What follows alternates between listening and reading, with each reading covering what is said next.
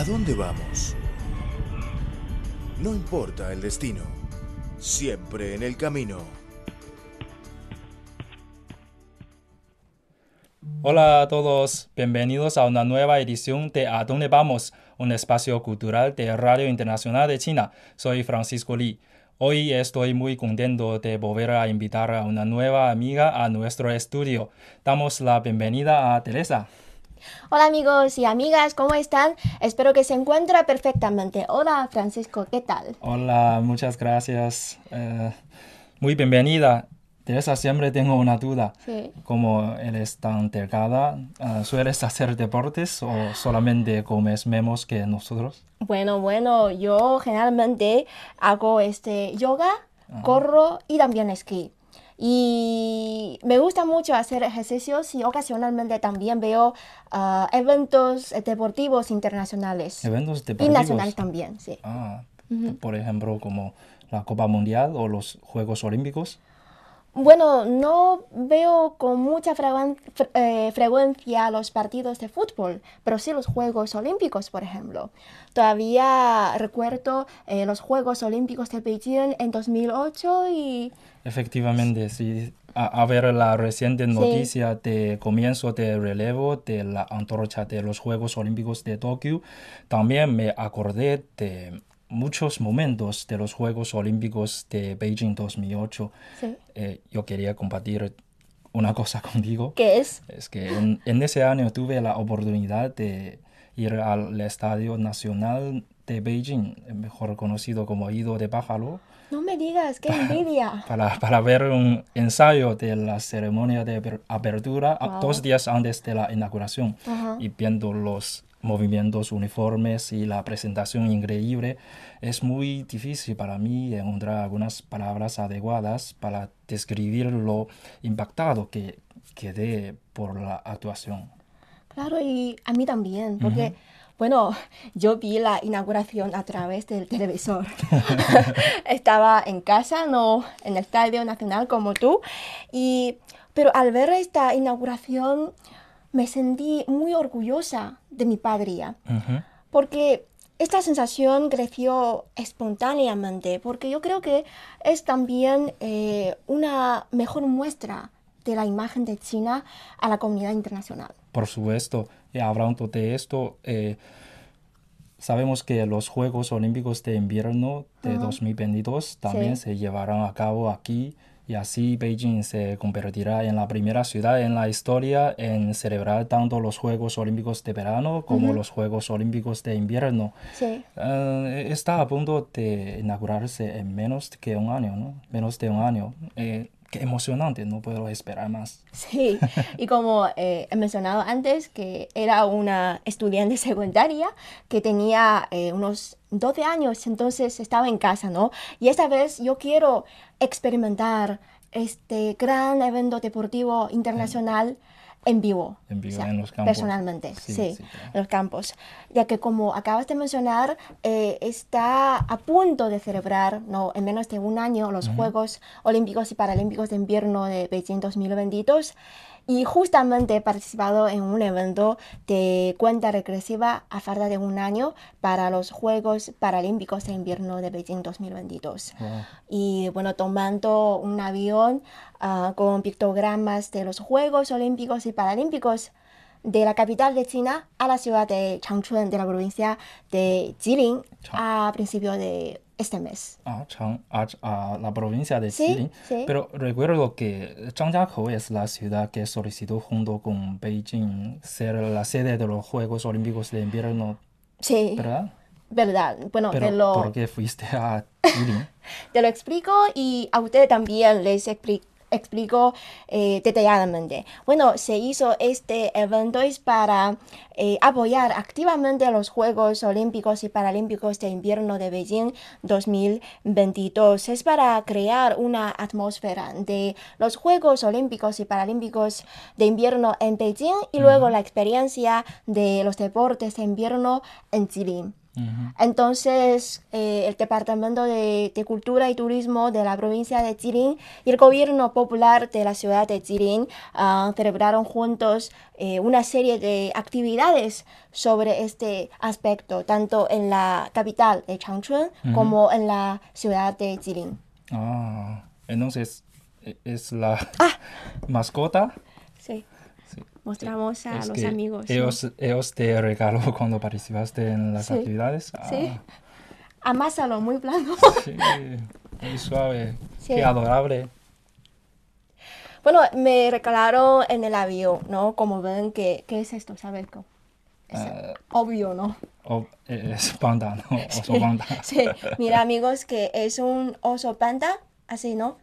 Y con, no sé si se ve claramente que aquí, Pa- Parece Hay- lleva un abrigo de hielo, ¿no? sí, exactamente, hay un capa, una capa transparente que imita, ¿no? La capa de hielo. Entonces, esta es la mascota de los Juegos Paralímpicos, no, Juegos Olímpicos de Invierno de Beijing 2022. Se llama Ping Dun Dun. Pin Dun Dun. Pin Dun Dun, un ¿no? nombre muy adorable. Sí, al escuchar Dun Dun me parece algo muy gordo.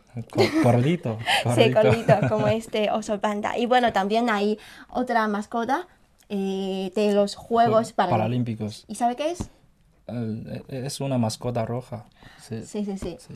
Eh, es un farol. Ah, farol. Sí, Ah. un farol de color símbolo de China, rojo. Sí. ¿Y Bueno. cómo se llama? Ah, Rong. Xuerong, ah. Ping Dun Dun y Xue Rong. Sí, también tiene su nombre inglés, Mm, eh, ah. parecido a Ping Dun Dun. No, Xuerong. una mm, como eh, traducción eh, literalmente del sonido. Ok, bueno, eso es. eh, como todos sabemos que Jilin es una de las tres provincias del noreste de China y debido a su alta latitud y su clima relativamente frío, la temperatura media del invierno eh, siempre está ba- debajo de 11 grados centígrados Sí. bajo cero. Ah. Por eso es muy adecuada, muy adapta por, por los deportes sobre hielo, hielo y... Perdón. Ah, Bueno, entonces, del sur. entonces, en el programa de hoy echemos un vistazo a Jilin y su encanto de hielo y nieve. Empecemos. La provincia de Jilin se encuentra en la parte central del noreste de China y limita con Rusia y la República Popular Democrática de Corea. Ah, cubre un área de 187.400 kilómetros cuadrados y tiene una población cerca de 27 millones. Y la, la capital provincial, Changchun, es Sí. el centro político, económico, cultural, educativo, eh, much- muchos, ¿no? de, de- de tra- de tra- transporte de la provincia y tiene la fama de ser la ciudad de automóviles, la ciudad de cine, la ciudad de educación, cultura eh, y ciencia, la ciudad forestal y la ciudad de las esculturas. Ujú. Y sabes que todavía que también hay una ciudad llamada ciudad de Jilin Sí, en la sí. provincia de Jilin. Sí, sí, sí, claro. La ciudad de Jilin está ubicada en el centro de la provincia de Jilin. Sí. Ajá, y es, es muy interesante porque es la única ciudad de China que comparte el mismo nombre con la provincia. Sí. Es la única ciudad de China. Eh, y también la ciudad de Jilin fue la capital original de la provincia de Jilin. ¿Y conoces las dos características principales de la ciudad de Jilin? Mm, yo no sé. Bueno, la nieve en polvo y la escarcha. ¿Qué es la nieve en polvo? Bueno, hice mis deberes, amigos. Ahora voy a leer una explicación científica sobre qué es la nieve en polvo, ¿no? Para ser más profesional. Así que déjame leer este párrafo. ¿No puedes recitarlo en memoria? No, quiero ser profesional vale. y experta. Bueno, la nieve en polvo es un estado de nieve que es muy suave y seca y es parecida a la harina, por eso el nombre, ¿no? Mm. Fen, xue, fen, es como harina, mienfen. Mm, Mm. sí. Es una partícula de nieve que cae al suelo antes de que el núcleo de solidificación se congele por completo y se agrande. El núcleo de la nieve son cristales de hielo. Los cristales de hielo son absorbidos por fibras pequeñas y tensas y la nieve se vuelve granular. ¿no? Según el tamaño de las partículas, se puede dividir en nieve en polvo fina y gruesa. La fina nieve en polvo se sostiene en la mano como harina blanca, ¿no? Y la nieve gruesa se puede resbalar de los dedos. Y de ahí viene su nombre. La mayor diferencia entre la nieve en polvo y la nieve eh, ordinaria es que tiene muy poco contenido de agua, mientras que la experiencia de la nieve en polvo es aún más maravillosa. Por ejemplo, tiene un sonido cuando se desliza y salpica como una azúcar blanca. Oh, sí. Así que cuando practicas la tabla de, de snowboard es muy rápido. Una vez que la velocidad disminuye, la nieve llegará a tus rodillas. Y también ah, es posible que salpiques nieve por tu cara. Ah, sí, muy interesante. Dado que la nieve en polvo es tan buena, seguro que mm, ah, muchísimos turistas chinos ah, van a las provincias de Jilin para esquiar todos los días, todos los años, ¿verdad? Por supuesto, sí, es verdad, porque la provincia de Jilin está situada en la eh, latitud dorada del mundo Sí. sobre el hielo y nieve.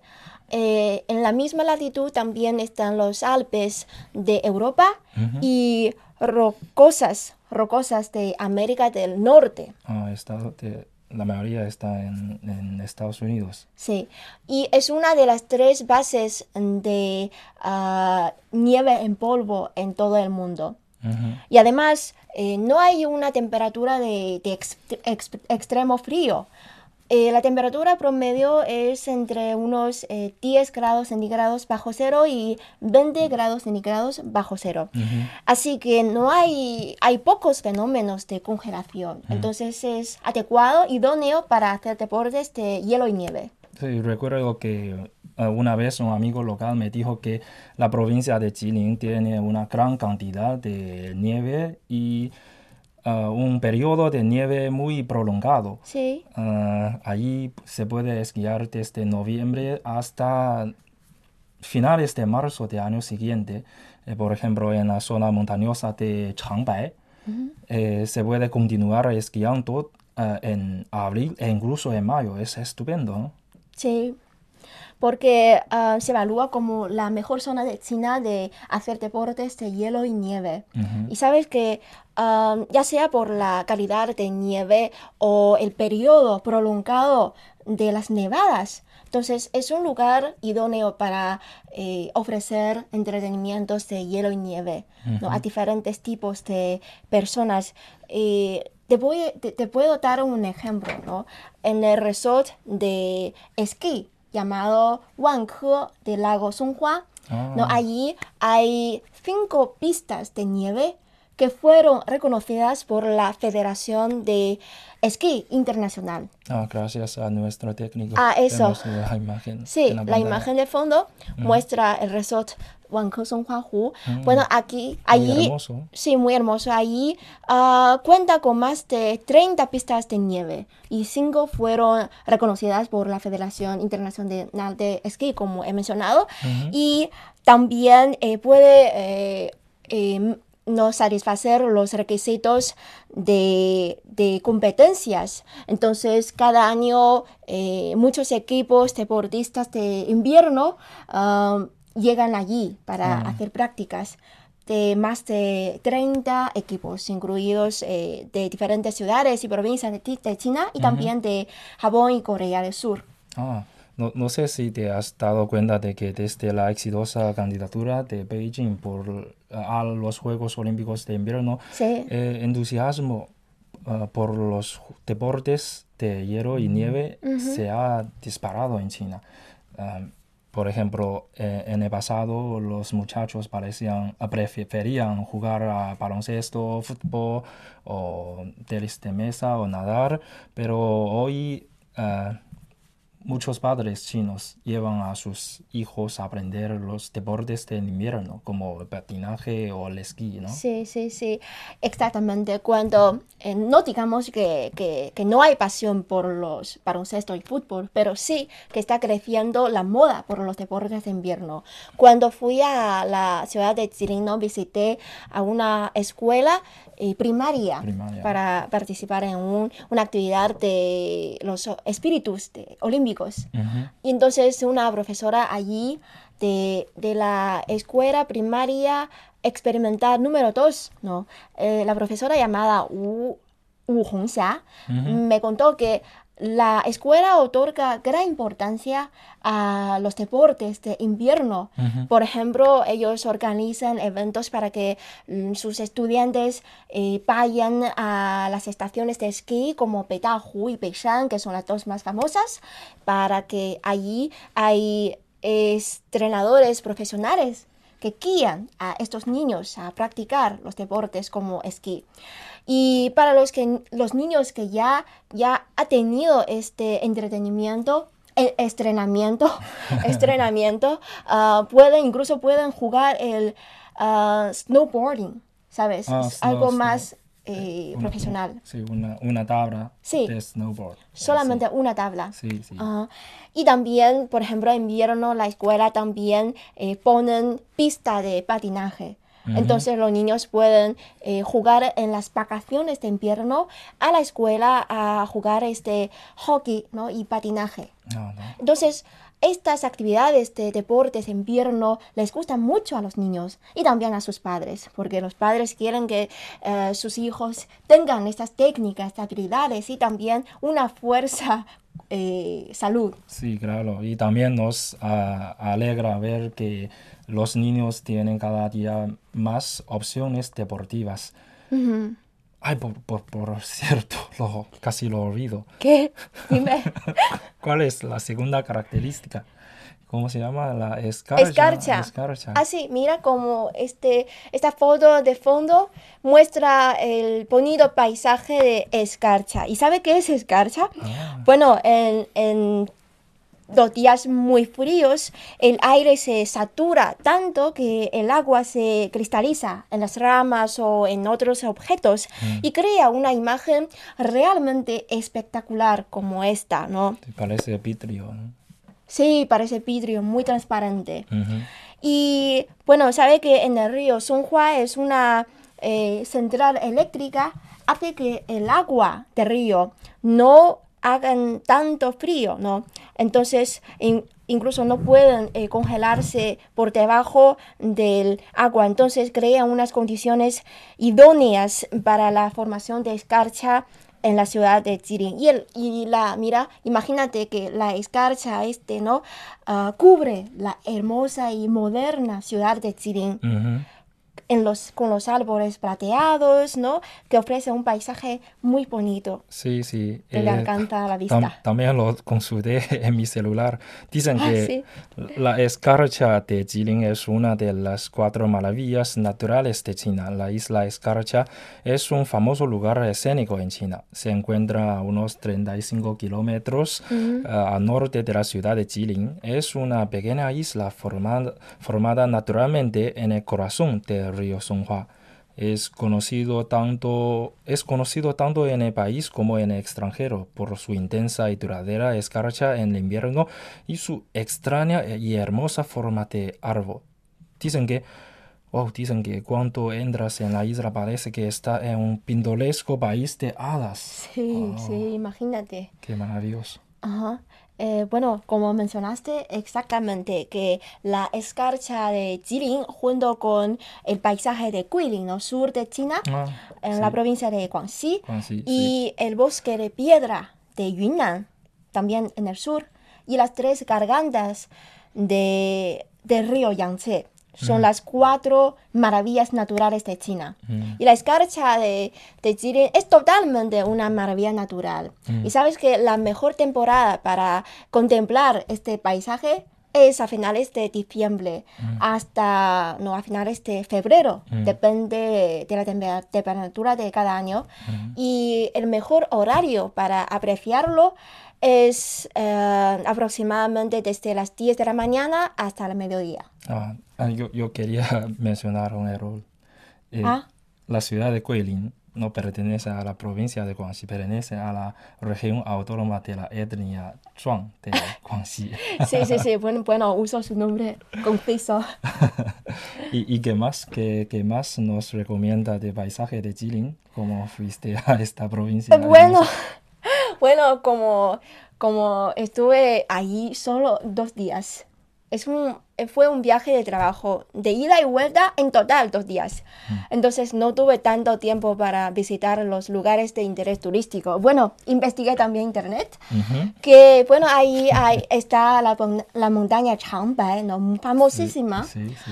el lago Songhua y muchísimos resorts de esquí, lagos naturales y artificiales. Ah, y por supuesto, está también la prefectura de la etnia coreana Ah, llamada Yanbian. Yanbian. Ah, Yanbian. Sí, y sabe, sabe que quiero mencionar una cosita más. Ah, de que, que en esta prefectura tiene algo impresionante que son los fríos fríos. ¿Sabes? Que me encantan. Sí, esa tiene los ojos. Así es. Ah, me, chu- me chupo los Dios dedos. mío, tiene los ojos so- so- brillantes a hablar de la comida, ¿no? ¿Has Sí. probado este típico Por plato? O sea, eh, este típico producto no solamente se sirve en la ciudad de Jilin, no, en todas partes. Sí, en en toda China es muy popular. Sí. Y, y bueno, ¿qué más? La cocina de Jilin, ¿sabes?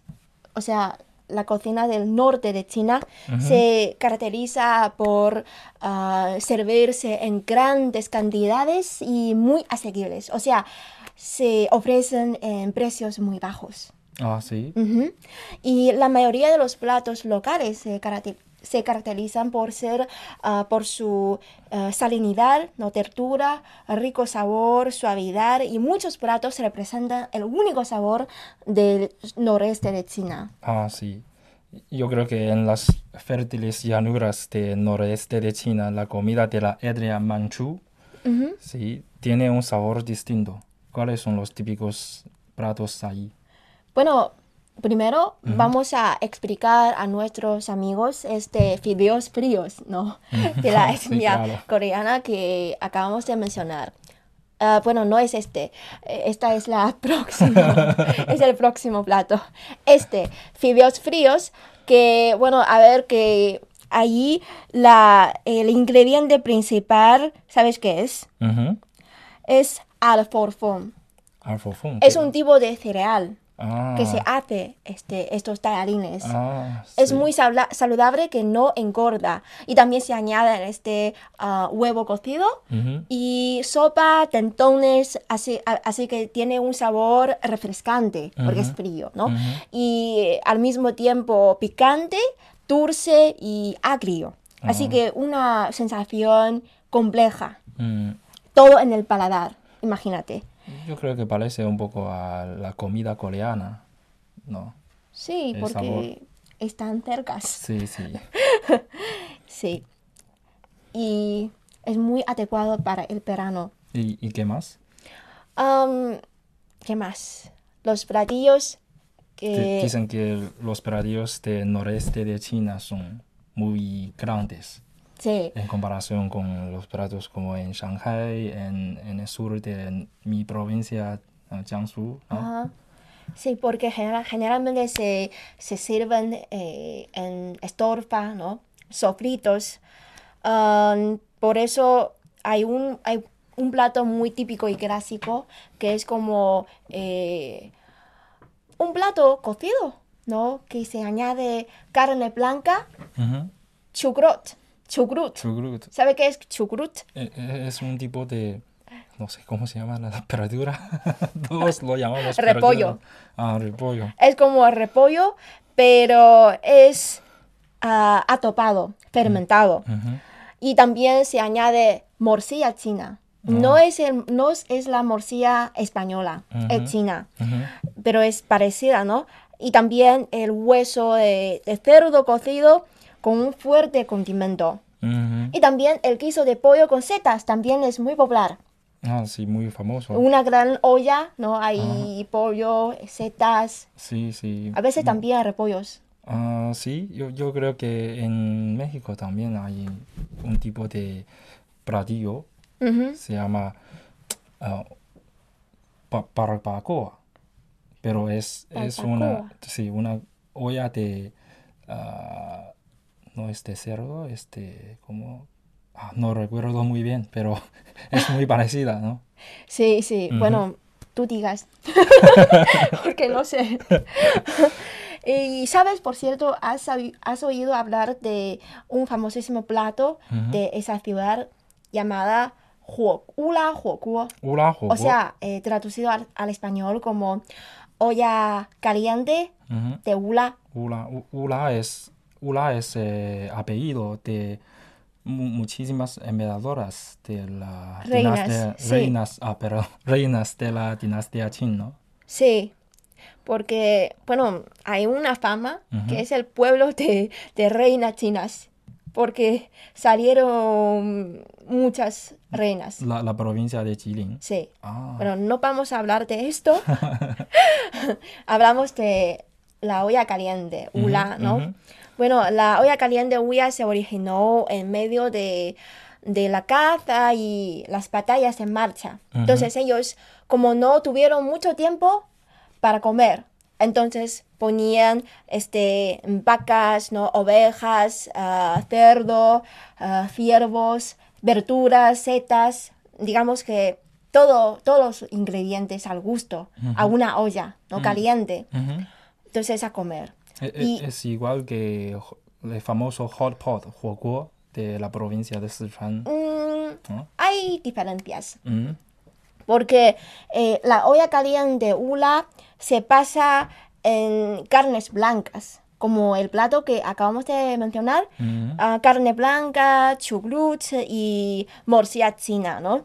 Y servido con salsas de puerro, salsa de, de, de sésamo, ah, tofu fermentado, puré de, de ajo, aceite de, de picante, de chile y otros condimentos. ¿Por qué te ríes? Se, se- se nota un estilo totalmente de norte de China solo con escuchar Que, lo- eh, la salsa de sésamo, sí, sí, sí. Sí, porque amigos, aquí eh, les puedo explicar porque se come mucho el hot pot, olla caliente, huoguo, en, tanto en el norte como en el sur de China, aunque es un plato típico de algunas provincias como Sichuan, ¿no? Eh, Chongqing y, y Jilin también. Pero se come muchísimo en todas partes de China. Pero en el norte se, se añade más este, eh, salsa de sésamo. Pero en el sur, que es. Youdie, eh, eh, es ¿en una sa- español? sa- salsa de ah, salsa de ajonjolí. Oh, sésamo, ajonjolí. Ah. Dicho mexicano. Ajá. Ah, pero es sésamo diferente. Es como un... eh, la- eh, en el norte se come sésamo, es como sólido. En el sur es líquido, ¿no? Líquido, líquido, Sí, sí, sí. aceite, aceite de ajonjolí. ¿no? Sí, sí, Ajá, aceite. Sí. Bueno, muchas gracias, Teresa. Ah, gracias por compartir con nosotros su, a tu experiencia en la provincia de Jilin y su hermoso paisaje, la sabrosa comida. Muchas gracias por acompañarnos hoy. No, un placer.